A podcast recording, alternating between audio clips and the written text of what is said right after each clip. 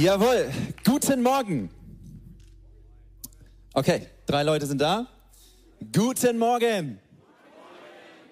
Wie in der Schule. Vielleicht sollte ich auch noch mal ein paar Lehrstunden geben, weil ich finde das schön, so dieses Interagieren. Hey, ich hoffe, dir geht's gut heute Morgen und du bist frisch. Hey, ihr habt's geschafft, ihr seid im K, wir sind alle hier und äh, ich hoffe, wir kommen auch wieder weg. Draußen ist der Umzug und ja, wenn du in der Tiefgarage geparkt hast, gar nicht schlimm, weil dann kannst du nachher einfach noch evangelisieren gehen, ja? Also mit vielen Menschen noch reden und denen die gute Frohbotschaft weitergeben. Spaß beiseite, dann komm mit auch zu unserem Connection Lunch. Hey, stark. Wir sind, Amos hat es gerade schon gesagt, in der Serie Wie Christen kämpfen. Heute der dritte Teil. Und der dritte Teil heute heißt Gerechtigkeit, Leben. Und ich weiß nicht, wie es dir geht, aber ich finde es super, super spannend schon die letzten Wochen, wieso wir durch den Epheser 6 Text gehen, was da so alles steht und wie wir einfach so Step by Step tiefer rein starten. Und wenn du da noch nicht dabei gewesen bist bei den ersten teilen, dann hör es gerne nach. Erster, zweiter Teil, erster Teil, Grundlage für alles das, was wir aufbauen.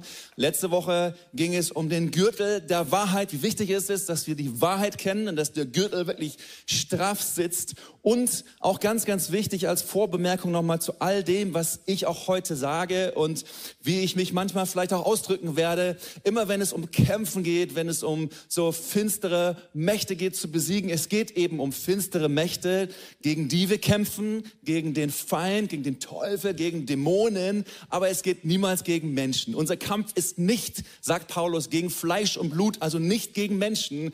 Unser Kampf ist wirklich in der unsichtbaren Welt, denn es ist Fakt, es gibt eine unsichtbare Welt und dort ist ein Kampf zwischen dem Guten und dem Bösen. Und es gibt jemanden, der daran interessiert ist, dass dein Leben, was du vielleicht mit Jesus gestartet hast, dass du es nicht so weitergehen kannst, sondern dass du nicht in das hineinkommst, was Gott für dich hat. Aber Gott hat einen Plan für dich und er möchte, dass wir durch alles hindurchgehen können. Und deswegen gibt er uns Epheser 6 eben die Waffenrüstung mit, dass wir bestehen und dass wir auch den Feind in die Flucht schlagen. Lass uns heute Morgen den Bibeltext lesen, Epheser 6 und ich möchte nochmal den kompletten Text lesen, weil ich glaube, dass es einfach gut ist, dass wir das auf dem Schirm haben. Seid ihr ready? Ja, wollen wir das machen? Da heißt es, seid stark in dem Herrn und in der Macht seiner Stärke. Zieht an die Waffenrüstung Gottes, damit ihr bestehen könnt gegen die listigen Anschläge des Teufels. Denn wir haben nicht mit Fleisch und Blut zu kämpfen, sondern mit Mächtigen und Gewaltigen, mit den Herren der Welt über diese Finsternis herrschen, mit den bösen Geistern unter dem Himmel. Deshalb ergreift die Waffenrüstung Gottes, damit ihr an dem bösen Tag Widerstand leisten und alles überwinden und das Feld behalten könnt. So steht nun fest umgürtet an euren Lenden mit Wahrheit und angetan mit dem Panzer der Gerechtigkeit und beschut an den Füßen bereit für das Evangelium des Friedens. Vor allen Dingen aber ergreift den Schild des Glaubens, mit dem ihr auslöschen könnt alle feurigen Pfeile des Bösen und nehmt den Helm des Heils und das Schwert des Geistes, welches ist das Wort Gottes. Betet alle Zeit mit allem Bitten und Flehen im Geist und wacht dazu mit aller Beharrlichkeit und Flehen für alle Heiligen. So Gott, danke dafür, dass du heute Morgen hier bist. Danke dafür, dass du uns ausstattest. Und danke dafür, dass wir mehr verstehen dürfen, was du uns gegeben hast und dass wir es im Alltag wirklich gebrauchen. Segne, was wir jetzt hören, dass es Frucht bringt, die wir für dich einbringen können. In deinem Namen Jesus. Amen. Amen. Ich möchte noch mal das Bild zeigen von einem römischen Soldaten, wie er ausgestattet war, nämlich mit dem festen Schuhwerk, mit dem Brustpanzer, mit dem Helm, mit dem Gürtel, mit dem Schild, mit dem Schwert. Und Paulus spricht eben von diesen Dingen hier als das Schuhwerk bereit für das Evangelium des Friedens einzustehen. Er spricht von dem Brustpanzer der Gerechtigkeit. Schauen wir uns gleich an. Heute intensiv den Helm des Heils, also unsere Identität, wer du bist in Christus.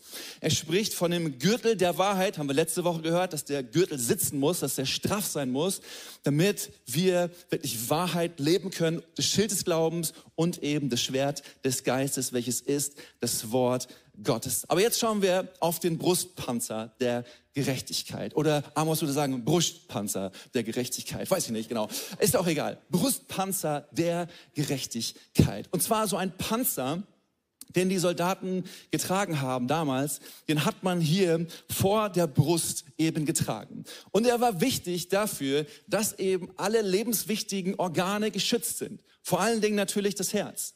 Weil was wäre gewesen, er zieht in die Schlacht, er Soldat, ohne diese Rüstung, ohne diesen Brustpanzer, dass wenn dann jemand kommt mit einer Lanze oder mit einem Schwert und er sticht einmal in diesen Bereich, nämlich er ungeschützt war und sofort da niederging. Also war es ein Schutz für die Organe, dass eben nichts lebensbedrohliches ihm dadurch erfahren konnte. Dass wenn eben dieser Stoß gekommen ist, so er vielleicht mal kurz zu Boden gegangen ist, aber sagen konnte, rein Metall, richtig gut. Ich kann aufstehen, ich kann weitermachen, ich kann weiter durchstarten. So, überlebenswichtig, damit eben wenn der Angriff kommt, damit es nicht in die Organe geht, dass es nicht ins Herz geht. Und Eigenschaften für diesen Panzer auch ganz, ganz wichtig war, dass er einigermaßen gängig war und dass er einigermaßen auch leicht war. Denn niemand wollte auf dem Schlachtfeld stehen und dann so rumlaufen, so ein Schritt, ein Schritt, oh, ist das schwer, ein Schritt, ein Schritt, sondern er musste einigermaßen leicht sein, er musste so sein, dass man sich eben auch flink bewegen konnte, dass man in der Schlacht auch mal rennen konnte, dass man sich auch mal schnell wegducken konnte. Das musste dieser Brustpanzer auch eben haben. Und deswegen war es super, super entscheidend, dass es nicht zu schwer ist und dass dieser Brustpanzer eben gut sitzt. Wer sich dafür interessiert, ungefähr 45 Kilogramm wog insgesamt diese Rüstung, die diese Soldaten getragen haben. Jetzt kannst du mal überlegen, ob deine Partnerin 45 Kilo wiegt, ob du die mal getragen hast, dann weißt du ungefähr, wie das ist. Die waren damals trainiert, aber es war eben eine Schutzrüstung. Es war eben wichtig für die Schlacht, damit eben nichts Schlimmeres passiert und eben die Organe geschützt sind. So auch zum Beispiel das Herz. Das Herz. Und wir müssen das immer verstehen, dass Paulus diese Bilder gebraucht und einen geistlichen Übertrag macht in unsere Leben.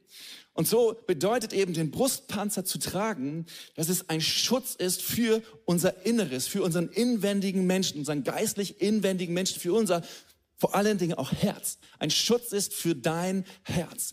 Und du kannst es nachlesen in der Bibel. Du weißt es vielleicht auch vom Physischen, dass das Herz des Menschen unglaublich wichtig ist. Wenn das Herz des Menschen verletzt wird, wenn da etwas reinkommt, was, was ungut ist, wenn das Herz des Menschen nicht mehr so richtig funktioniert, dann hat das eine Auswirkung auf den gesamten Leib.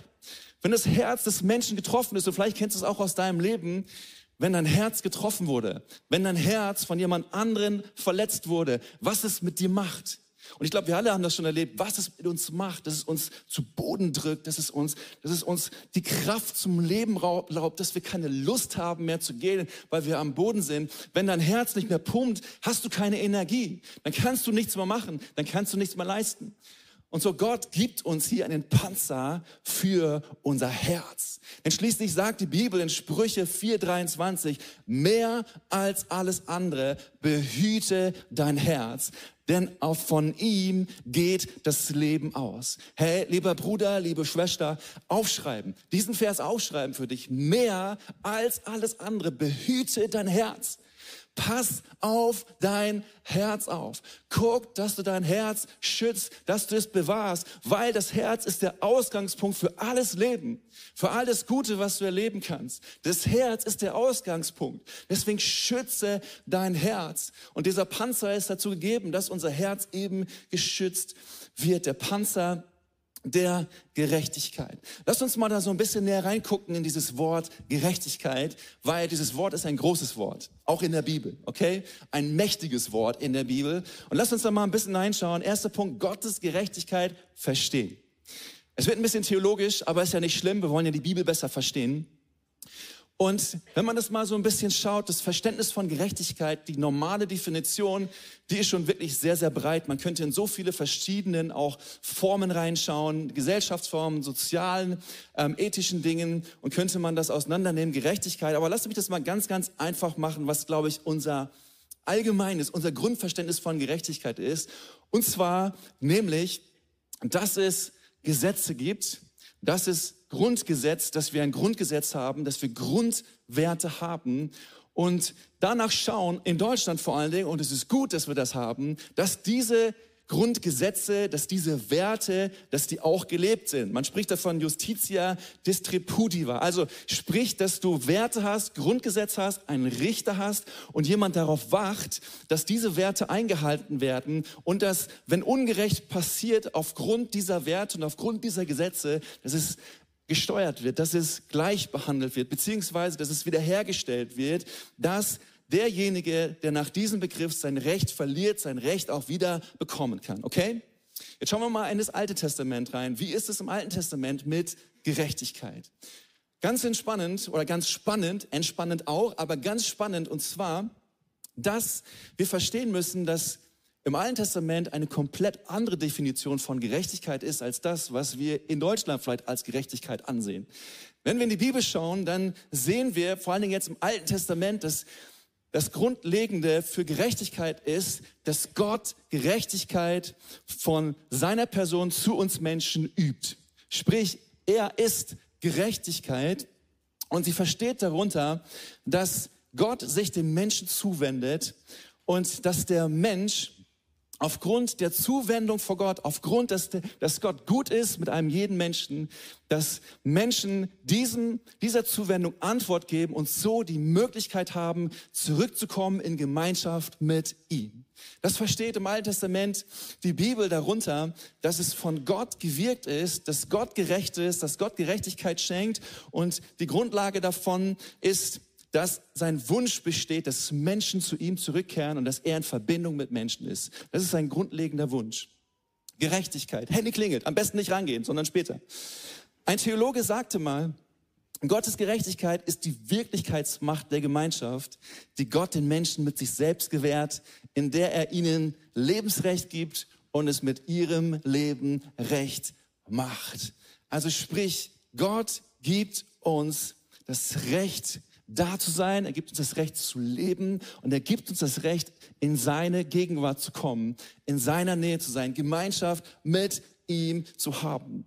Gott sagt es mal, Jesaja, er sagte, fürchte dich nicht, ich bin mit dir, weiche nicht, denn ich bin dein Gott, ich stärke dich, ich helfe dir auch, ich halte dich durch die rechte Hand meiner Gerechtigkeit. Also sprich, von Gott geht Gerechtigkeit aus, ich könnte auch einfach sagen, auf Gottes Gerechtigkeit ist Verlass in Bezug auf, dass er diesen Wunsch hat, dass du und dass ich, dass wir in Gemeinschaft mit ihm leben. Altes Testament. Wenn wir dann mal ins Neue Testament schauen, dann sehen wir, dass dieser Begriff aufgebaut wird.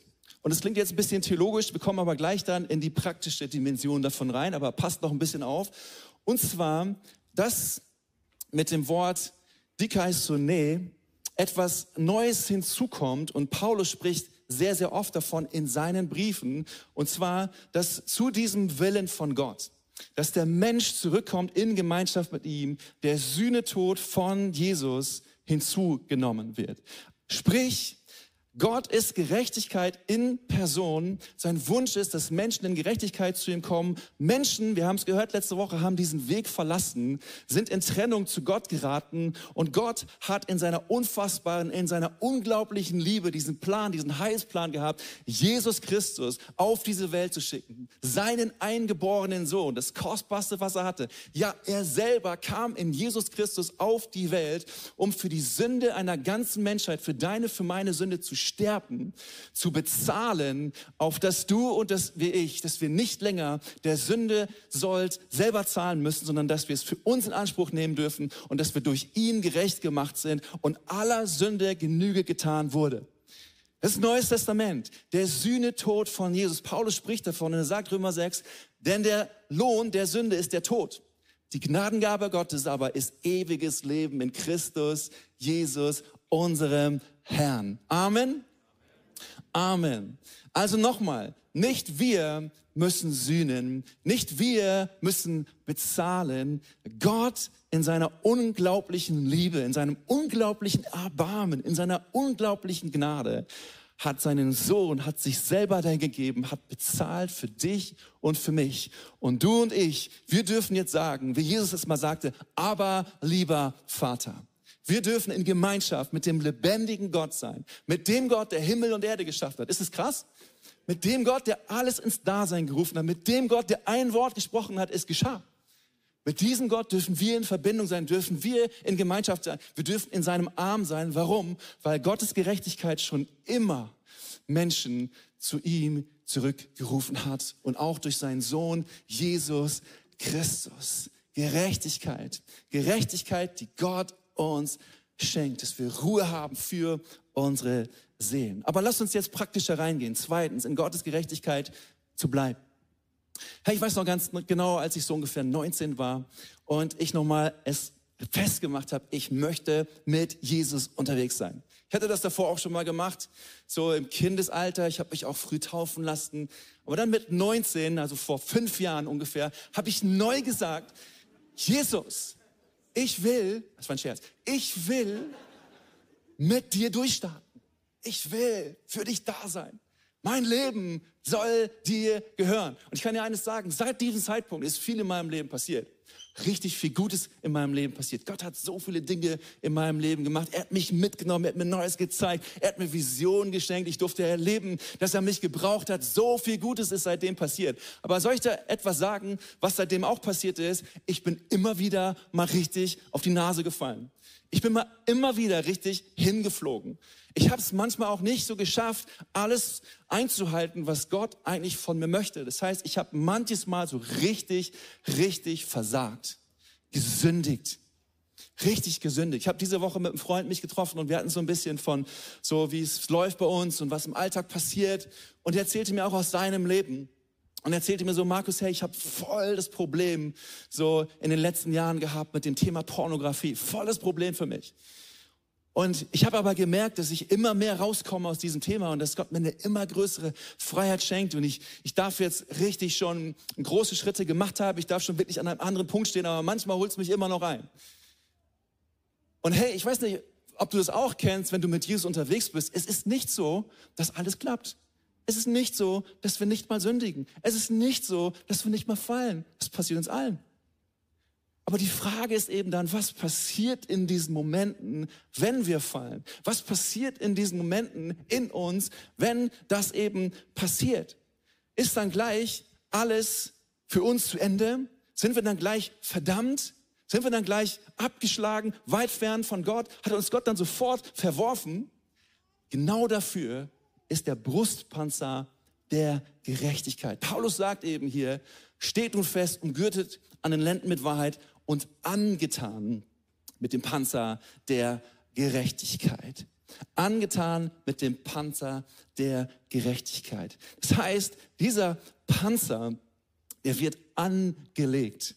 Das heißt, wenn du morgens aufstehst, ist es wichtig, dass du dir diesen Panzer anlegst, weil es kann sein, dass so ein Stoß kommt von irgendjemandem.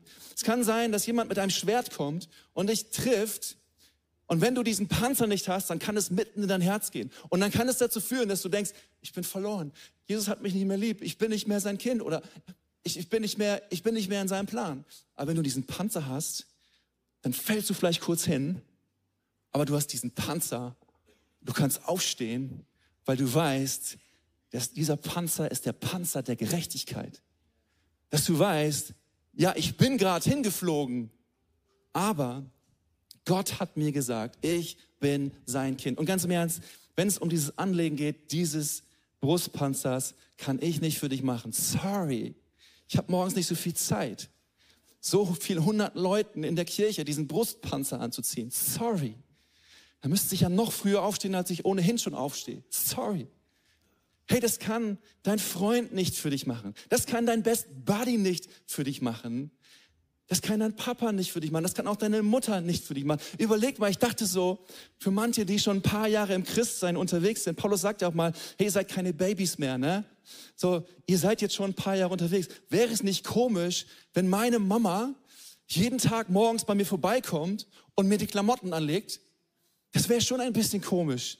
Also ihr findet das nicht so komisch, okay, keine Ahnung, vielleicht ist es ja bei euch so, aber es wäre schon ein bisschen komisch, wenn die Mama und du bist schon, jetzt mal im übertragenen Sinn, fünf Jahre, sieben Jahre, acht Jahre, zehn Jahre Christ und ihr müsst immer noch bepampert werden, dass jemand vorbeikommt und dir den Brustpanzer anlegt und dir die Schuhe anzieht und dir den Helm aufsetzt. Hey, anlegen, sagt Paulus, die Rüstung ist ja da, musst aber dann du. Es ist dein Job. Gott hat dir alles zur Verfügung gestellt. Du musst es nun nehmen. Epheser 4 sagt Paulus genauso. Zieht nun den neuen Menschen an, der nach Gott geschaffen ist, in seiner, in wahrer Gerechtigkeit und Heiligkeit. Hey, du musst es anziehen. Warum? Weil es gibt nach wie vor diese Spannung. Paulus schreibt davon, der alte Mensch und der neue Mensch. Der alte Mensch, der wieder dem strebt, was Gott möchte, und der neue Mensch, der das möchte, was Gott möchte. Aber diese beiden stehen einfach in einem Kampf miteinander. Und Paulus sagt auch mal an einer Stelle, hey, ich selber bin da auch herausgefordert. Paulus sagt, Römer 7, das Gute, das ich will, das tue ich nicht, sondern das Böse, das ich nicht will. Das heißt, auch wenn wir mit Jesus leben, wir sind ja noch hier, wir haben immer noch diesen fleischlichen Körper, wo es mal zwickt, wo es mal zwackt. Und übertragenen Sinn auch im Geistlichen, es gibt den alten Menschen und er widerstrebt dem. Und es ist immer leichter für uns, irgendwie komisch, aber es ist leichter für uns, das Schlechte zu tun, als das Gute zu tun. Den neuen Menschen zu leben. Ich habe mal so eine Aufstellung für euch dabei. Der alte Mensch, der neue Mensch, okay? Der alte Mensch, wie der alte Mensch unterwegs ist, wie der neue Mensch unterwegs ist. Der alte Mensch, der lügt ganz einfach, easy, ist öfter mal zornig, hat sich nicht im Griff, er stiehlt. Der alte Mensch geht so schnell, kennt jeder von uns, spricht ungute Worte, ist aufbrausend, ist wütend, redet verleumderisch, lebt sexuell unrein, ist ja so easy, ist ja altes, oh, bestimmt nicht schlimm, ist habgierig, ist obszön. Und das kennen wir, dass das alles, was hier steht, so einfach ist, oder? Oder würde jemand von uns sagen, hey, das ist echt schwierig, habgierig zu sein? Das ist echt, echt schwierig, so dass ich mehr Geld möchte. Echt schwierig, ungute Worte zu sprechen. Boah, ich muss mich richtig überwinden dazu, dass ich mal über jemanden schlecht rede. Geht es jemand so? Ich weiß nicht. Alter Mensch, neuer Mensch. Der neue Mensch lügt nicht, er redet Wahrheit. Der neue Mensch ist nicht zornig, er legt den Zorn ab, bevor die Sonne untergeht. Für alle Paare ein richtig guter Tipp. Der alte Mensch stiehlt, der neue Mensch, er geht einer guten Beschäftigung nach. Der alte Mensch spricht ungute Worte, der neue baut andere durch Worte auf. Heute schon gemacht. Let's go. Der alte Mensch ist bitte aufräumen, der neue geht mit anderen freundlich um. Der alte redet verleumderisch, der neue ist mitfühlend und vergibt anderen. Der alte ist sexuell unrein, der neue hält sich an den vorgegebenen Rahmen. Der alte ist habgierig, alte Mensch, der neue Mensch ist großzügig, er lebt gerne Großzügigkeit. Der alte ist obszön, der neue Mensch hat eine gute, saubere Sprache. Paulus sagt, Epheser 4, 23, 24, erneuert euch aber in eurem Geist und Sinn und zieht den neuen Menschen an. Das ist was Aktives, ist nicht etwas, was über uns kommt, das ist was Aktives. Wir müssen es tun. Zieht den neuen Menschen an, der nach Gott geschaffen ist in wahrer Gerechtigkeit und Heiligkeit. Und jetzt Paulus schon wieder so ein großes Wort, Heiligkeit. Mensch, Paulus, geht's noch? Gerechtigkeit, Heiligkeit, du schmeißt ja mit Worten einfach gerade so um dir. Heiligkeit, was heißt Heiligkeit? Heiligkeit heißt es, dass so wir in so einer Sphäre sind und so einer guten Stimmung sind und uns schon so fast im Himmel bewegen und so fast durch die Gegend fliegen und so singen Halleluja. Ist das Heiligkeit so? So, dass wir uns rausnehmen von allem, so, oh, ich bin so heilig, oh, ich fühle mich so gut, oh, ich habe es gespürt im Worship, oh, die Gänsehaut war da. Heilig, heilig, heilig. Hey, ist das Heiligkeit? Wir könnten da ganz lange reinschauen, aber ich will nur mal in diesen Kontext von dieser Stelle gehen, was Paulus mit Heiligkeit meint. Heiligkeit meint, dass er sagt dadurch, wenn wir gerecht sind, dass wir anfangen, das, was in uns ist, zu leben. Abgesondert für Gott zu sein, heißt nicht, sich von der Welt abzusondern, sondern eine andere Kultur zu leben wie die Kultur dieser Welt einen neuen Spirit zu prägen, da wo du hinkommst. Heiligkeit, Gerechtigkeit könnte man sagen, führt zur Heiligkeit. Neues, neuer Lebenswandel. Das Neues geschieht und wir wirklich durchbrechen. Und das brauchen wir in unserem Leben. Wir brauchen dieses Neue, wir brauchen das heilig zu sein. Was ist das Gegenteil von heilig zu sein? Unheilig zu sein. Zurückzufallen in alten Dingen. So ein paar Dinge, die dir vielleicht manchmal passieren, dass du da stehst du am Ende von diesem Prozess und du denkst, hey, irgendwie ist meine Gerechtigkeit flöten, irgendwie ist das alles nicht mehr da. Das kann passieren, wenn wir Folgendes tun. Zum Beispiel, wenn wir einen sündigen Lebenswandel in unserem Leben dauerhaft zulassen. Hey, wenn du sagst, hey, ist nicht so schlimm, ein bisschen dies, ein bisschen das, ist nicht so schlimm und du tolerierst das in deinem Leben. Im College sagen wir immer, was du tolerierst, das promotest du. Und du wirst merken, je mehr du das sagst, ist nicht so schlimm, dass es dem Feind eine Tür aufmacht in deinem Leben. Und dass du dadurch deine Freiheit, die Gott dir schon geschenkt hatte, deine Gerechtigkeit, dass sie dir Stück für Stück abhanden kommen kann. Was ist noch ein Punkt, was uns zurückbringen kann und uns lähmt und fesselt? Okkultismus. Ich habe es auch vor zwei Wochen schon gesagt. Vielleicht denkst du dir, Wahrsagerei, Horoskop ist doch was Gutes. Erzählt mir jemand ein bisschen was von der Zukunft. Und was ich so cool finde, übernehme ich auch für mich aber es ist ein Spirit, es ist ein Geist, der nicht von Gott ist. Das steht ganz klar in der Bibel, dass wir davon Abstand nehmen sollen. 5. Mose 18, 19 heißt es, diese Dinge sind dem Herrn ein Gräuel, heißt es sogar. Zauberei. Dass wir uns damit abgeben. Und wenn du da drin bist, wenn du da Dinge in deinem Leben zugelassen hast, hey, kehre um davor. Es sind, eine, es sind Einfallstore für den Feind. Kehre um. Sag dich bewusst los. Bekenne das Gott und lass Gott dein Leben heilen. Oder Falschheit, Menschen dauerhaft zu belügen. Ich habe es gerade schon gesagt, sexuelle Unreinheit. Manchmal denken wir so, oh ja, ist nicht so schlimm, macht ja nichts mit mir. Aber wie schnell kommen wir in Gebundenheiten rein, in Dinge rein, die unser Leben auch in diesem Bereich so sehr leben und wir fühlen uns dreckig, wir fühlen uns schuldig, wir fühlen uns schmutzig. Und wir merken einfach, dass das was mit unserem Inneren, mit unserer Gerechtigkeit macht. Habgier, ich nenne es mal Geld, Geilheit, dass wir immer mehr haben wollen, immer mehr haben wollen. Das ist ein Sog, das ist ein Spirit, das ist nicht nur einfach Geld, das ist eine Macht, die in unserem Leben kommen kann. Wenn wir dieser Macht Raum geben und, und sagen, hey, das, das ist unser Lebenselixier, das ist eine Macht, die nicht von Gott ist. Gott möchte uns befreien auch von diesem Macht. Geld ist generell nichts Schlechtes, ist was Gutes. Aber Gott möchte, dass wir damit lernen, dass wir großzügige Geber sind, die damit Gutes tun.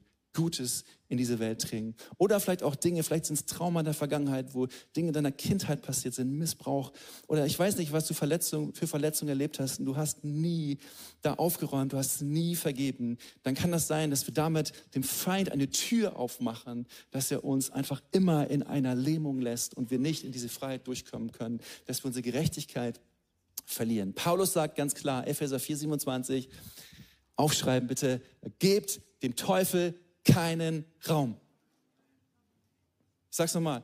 Gebt dem Teufel keinen Raum. Keinen Raum. Nicht nur, gebt dem Teufel nicht allen Raum. Keinen. Nicht einen Raum in deinem Haus. Nicht in deinen Finanzen, nicht in deinen Emotionen. In keinem Raum gebe ihm Raum in deinem Haus.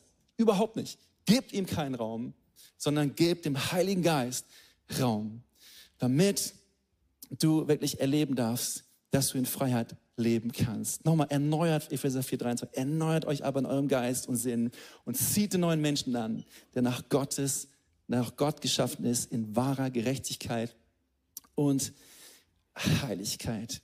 Gerechtigkeit führt zur Heiligkeit. Es führt zur Heiligkeit. Und das möchte Gott, dass wir mit unserem Lebenswandel, dass wir ihn ehren.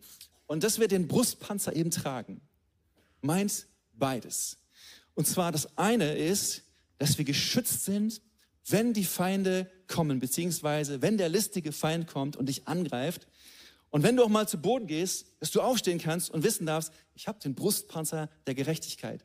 Gottes Gerechtigkeit ist in mir durch den Sühnetod von Jesus Christus, der für mich bezahlt hat, der für mich geblutet hat, ist alles bezahlt. Ich bin ein Kind Gottes. Teufel, verpiss dich. Sorry.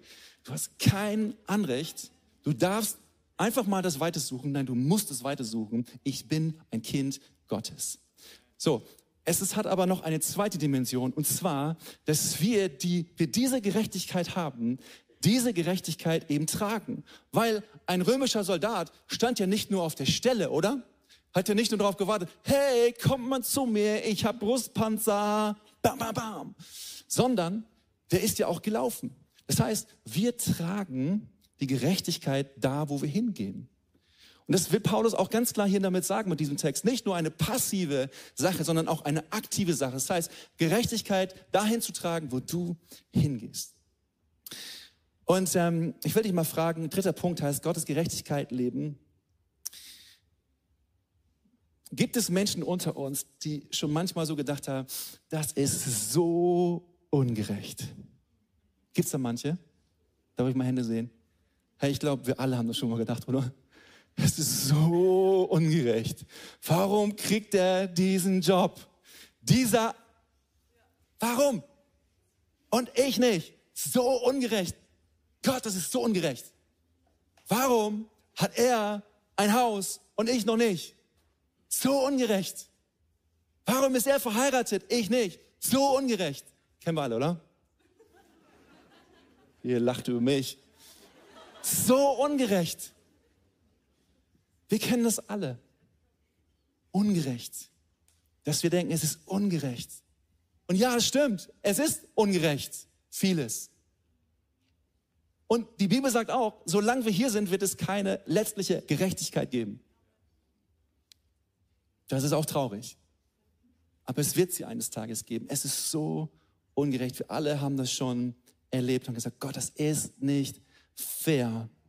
Es ist einfach nicht fair. Und wenn man sich diese Welt so anschaut, muss man sagen, diese Welt ist so, so ungerecht. So ungerecht. Was der Mensch aus dieser Welt gemacht hat, ist so schlecht. So schlecht. Ich habe zwei Beispiele dabei. Ich meine, könnte tausend Beispiele bringen, aber ich will zwei Beispiele machen. Und zwar das eine Beispiel ist, und ich war echt betroffen davon, als ich das gelesen habe. Ich habe es bei IJM gelesen. International Justice Mission, 50 Millionen Menschen in dieser Welt leben versklavt. Schon mal darüber nachgedacht? 50 Millionen Menschen versklavt. Ich habe nicht so viel Zeit, ich muss weitergehen. 12 Millionen Kinder sind in, unter diesen 50 Millionen Menschen. Ist das nicht schlimm? Ich finde das schlimm. 6 Millionen leben in Sexsklaverei, werden ausgebeutet. Und das ist das passiert einfach. Es passiert auch um uns herum. 54 Prozent der Sklaven weltweit sind Frauen und Mädchen. Oder anderes Thema. Das hat mich auch sehr betroffen gemacht, diese Woche das zu lesen. Und das ist nichts Neues, das hat man schon gehört. Aber wenn man sich das mal überlegt, ist es krass. 735 Millionen Menschen in dieser Welt leiden an Hunger. 735 Millionen Menschen Fast eine Milliarde Menschen leiden an Hunger. Nicht so wie du und ich, morgens einfach schnell, keine Gedanken machen, gleich zu McDonalds, alles da. Leiden an Hunger. 735 Millionen Menschen. letzten 20 Jahre ging es immer so ein bisschen runter und jetzt geht es wieder rauf. Und man sagt, dass es wieder schlimmer werden wird, dass es noch mehr Menschen sein wird. Es sind täglich 7.000 bis 19.000 Menschen, die an Hunger sterben. Es sind pro Minute fünf bis drei Menschen, die an Hunger sterben. Und diese Zahl hat mich auch sehr traurig gemacht, ist nur eine logische Folge davon. Alle vier Sekunden stirbt ein Mensch auf dieser Welt an Hunger. Also eins, zwei, drei, vier. Ein Mensch an Hunger gestorben. Eins, zwei, drei, vier. Ist wieder ein Mensch an Hunger gestorben. Und wieder und wieder und wieder. Als ich das so überlegt habe, ich musste wirklich weinen. Mich hat das so getroffen. Und ich denke an diese Worte von Paulus, dass er sagt, dieser Panzer ist nicht nur ein Panzer, der euch schützt, ist ein Panzer der Gerechtigkeit, dass da, wo wir hingehen, Gerechtigkeit sichtbar wird. Das heißt, wir Christen, wir können es nicht wegducken und sagen, er ist nicht mein Problem, ist nicht mein Thema. Gesellschaft, alles das, was du passiert, ist nicht mein Thema. Ich gehe sonntags in die Church, ich gehe in die Kleingruppe, ich bin gut drauf, mir geht's gut, ist super. Gerechtigkeit in diese Welt zu tragen, das ist das Thema. Gerechtigkeit den Menschen zu bringen. Für Gottes Gerechtigkeit in dieser, Mensch, in dieser Menschheit, in diese Menschheit hineinzubringen. 1. Johannes 3, 7 heißt, wer die Gerechtigkeit tut, der ist gerecht, wie auch jener gerecht ist. Vers 10, daran wird offenbar, welche die Kinder Gottes und welche die Kinder des Teufels sind. Das ist richtig hart, Freunde. Das ist, geht richtig in your face. Und zwar, wer die Gerechtigkeit nicht tut, der ist nicht von Gott. Das ist schon in your face, ne? Aber wir verstehen, was Paulus meint. Jesus sprang alles auch an und sagt, hey, die Gerechtigkeit der Pharisäer sollen wir nicht haben, wir sollen hingehen. So, hey, Gottes Gerechtigkeit in uns, der Panzer in uns, bedeutet, dass wir diesen Panzer dass wir damit hingehen, wo wir sind und dass wir Menschen Gerechtigkeit bringen. Hoffnung bringen. Gutes tun. Ich möchte noch einen Vers lesen, so langsam die Zielgerade kommen, aus Römer 6, wo es heißt, also auch ihr, und es ist nochmal eine Wiederholung. Und ich glaube, das ist so gut ist, dass wir manches Mal Wiederholung bekommen. Haltet euch selbst dafür, dass ihr für die Sünde tot seid, aber für Gott lebt in Christus Jesus, unserem Herrn. Amen.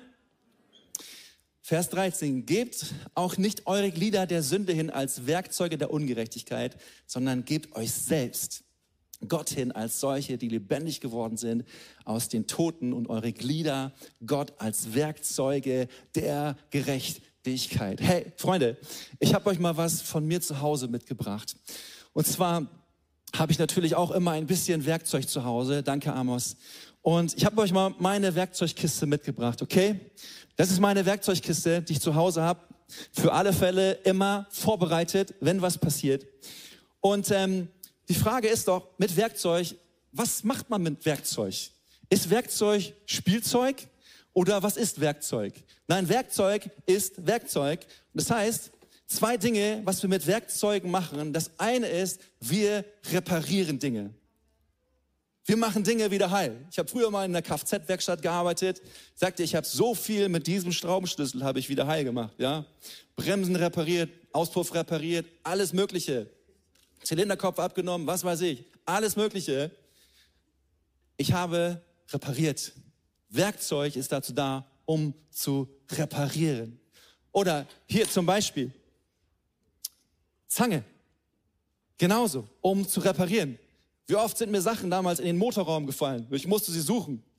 Und dann eben, okay, wie oft habe ich Sachen festgedreht, repariert. Aber was macht man noch mit Werkzeug? Und zwar bitte das Emblem raus aus dem Livestream. Ich halte es so. Ich habe immer wieder Dinge damit gebaut. Werkzeug ist dafür da, dass du was Neues baust. Wie viele Schränke habe ich schon damit zusammengebaut? Wie viele Kommoden? Ja, wie viele Dinge habe ich damit schon zusammengeschustert? Und manchmal war es kreuz und, und schief und dann hast du einfach noch eine Schraube genommen und irgendwie reingedrückt. Und gut, dass es Akkuschrauber gibt und nicht mehr per Hand gedreht werden muss. Halleluja, Amen. Das Ding ist, zwei Dinge, die wir damit tun, ist, wir reparieren und wir schaffen Neues. Und genau das ist das, was Gott hier sagt in seinem Wort. Wir sind Werkzeuge seiner Gerechtigkeit. Das heißt, er nimmt uns in seine Hand und er sagt, du bist dafür da, zu reparieren in dieser Welt. Das heißt, da wo du bist, da wo du Ungerechtigkeit siehst, du bist dazu da, das da zu reparieren. Du bist nicht dazu da, so zu machen. Du bist dazu da, den Schraubenschlüssel in die Hand zu nehmen und zu sagen, ich repariere das. Und das andere, wozu du und ich da sind in dieser Welt, ist, dass wir eine komplett neue Kultur in diese Welt hineintragen komplett neue Kultur. Reparieren, Beziehungen vielleicht, vielleicht sogar in deiner eigenen Beziehung musst du reparieren. Vielleicht, wo du siehst, Menschen sind in Süchte, dass du ihnen hilfst, aus diesen Süchten herauszukommen. Menschen leiden an Hungern und es trifft dich und du sagst, es ist meine Verantwortung, etwas dafür zu tun. Menschen, die in Habgieren, in anderen Dingen gefangen sind, sagst, ey, ich gehe da ran und ich helfe ihnen, ich will mitreparieren. In deiner Schule, in deiner Familie, in deiner Nachbarschaft. Aber genauso auch, dass du und dass ich, dass wir wissen, Gottes Gerechtigkeit ist etwas komplett, komplett anderes, wie das, was das ist, was die Welt kennt. Es ist seine Liebe, es ist seine Gnade, es ist seine Gunst. Und da, wo wir hinkommen, können wir Neues schaffen, wir können Neues bauen. Kannst eine neue Kultur bauen, du kannst eine Positivkultur bauen, du kannst Leute freisetzen, du kannst Leute ermutigen, du kannst in den Riss treten für andere Menschen, du kannst Gerechtigkeit in diese Welt als Gottes Werkzeug kannst du hineingeben. Und du sollst es hineingeben. Gott möchte, dass du das hineingibst. Wir sind seine Werkzeuge hier auf dieser Erde.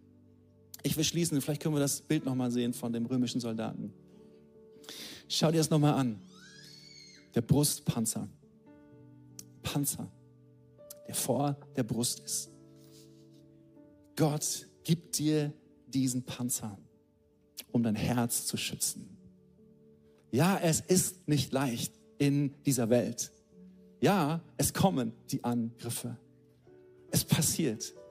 Aber hey, du hast diesen Brustpanzer bekommen. Die Dinge, sie können abperlen von dir.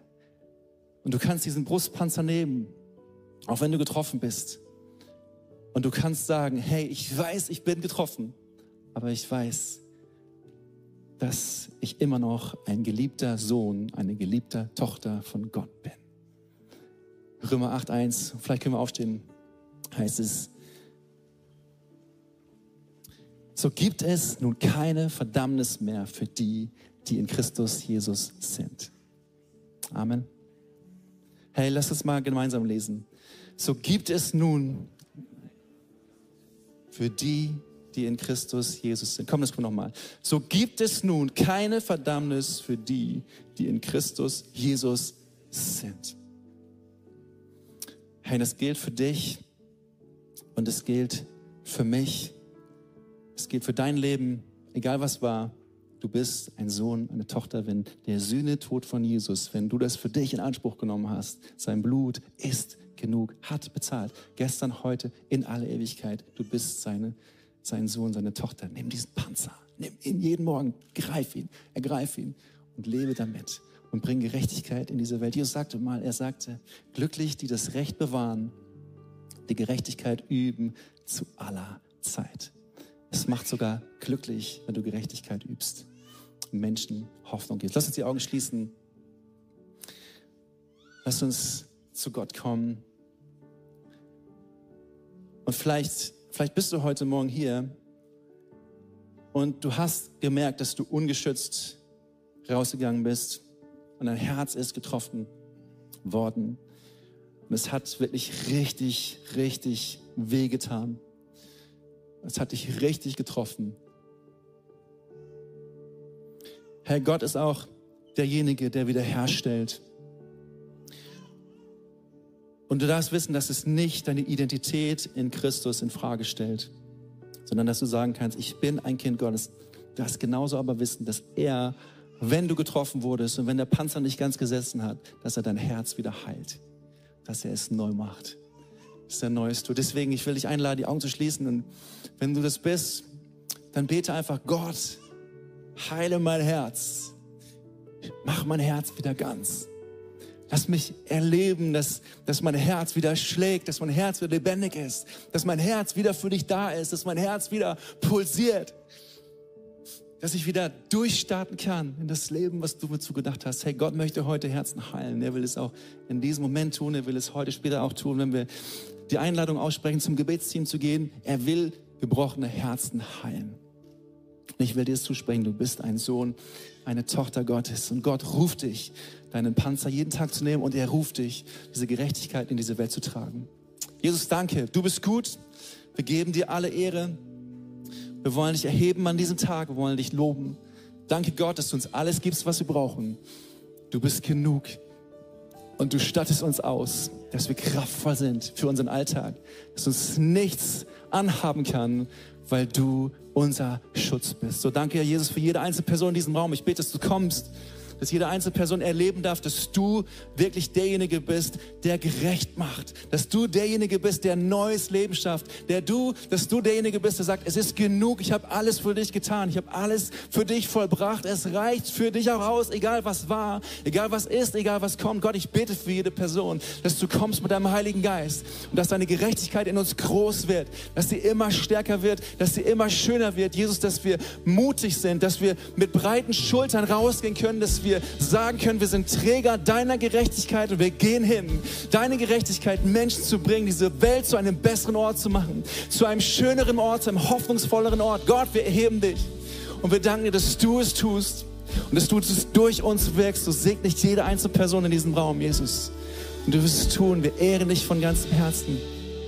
Wir ehren dich von ganzem Herzen. Wir ehren dich von ganzem Herzen. Und wenn alle Augen geschlossen sind, Vielleicht merkst du wirklich, dass du ganz weit weg bist von Gott, dass seine Liebe nicht in dir lebt, dass du dich wirklich schuldig fühlst, dass du dich echt getrennt fühlst von Gott. Aber Gott wartet heute auf dich, seine Arme sind weit, weit ausgebreitet. Egal welche Sünde es ist, egal welche Scham es ist, egal was es auch immer sein mag, welche, welche Sucht es ist, Gott liebt dich, er kennt dich und er nimmt es heute von dir, wenn du zu ihm umkehrst und sagst, Jesus, ich komme zu dir, vergib mir. Und ich will dir die Möglichkeit geben, dein Leben heute in ein neues Level zu bringen und einfach Jesus kennenzulernen. Und das Neues in deinem Leben passiert. Und wenn du das möchtest, hey, komm on, dann bete mir doch einfach ein Gebet nach, was ich einfach vorbete. Und lade Jesus so in dein Leben ein. Und ich sagte, dein Leben wird ein anderes Leben sein. So, wir als Kirche, wir beten laut mit. Wir beten, Jesus Christus, danke, dass du mich liebst, dass du für mich gestorben bist, für mich bezahlt hast. Jesus, vergib mir meine Sünde, komm in mein Leben, mach du alles neu. Ich will ab heute jeden Tag für dich leben. Und das bete ich in deinem Namen. Amen. Amen, Amen. Come on, lass uns Jesus mal einen ganz, ganz dicken Applaus geben. Und ich sehe, wie die Sonne aufgeht.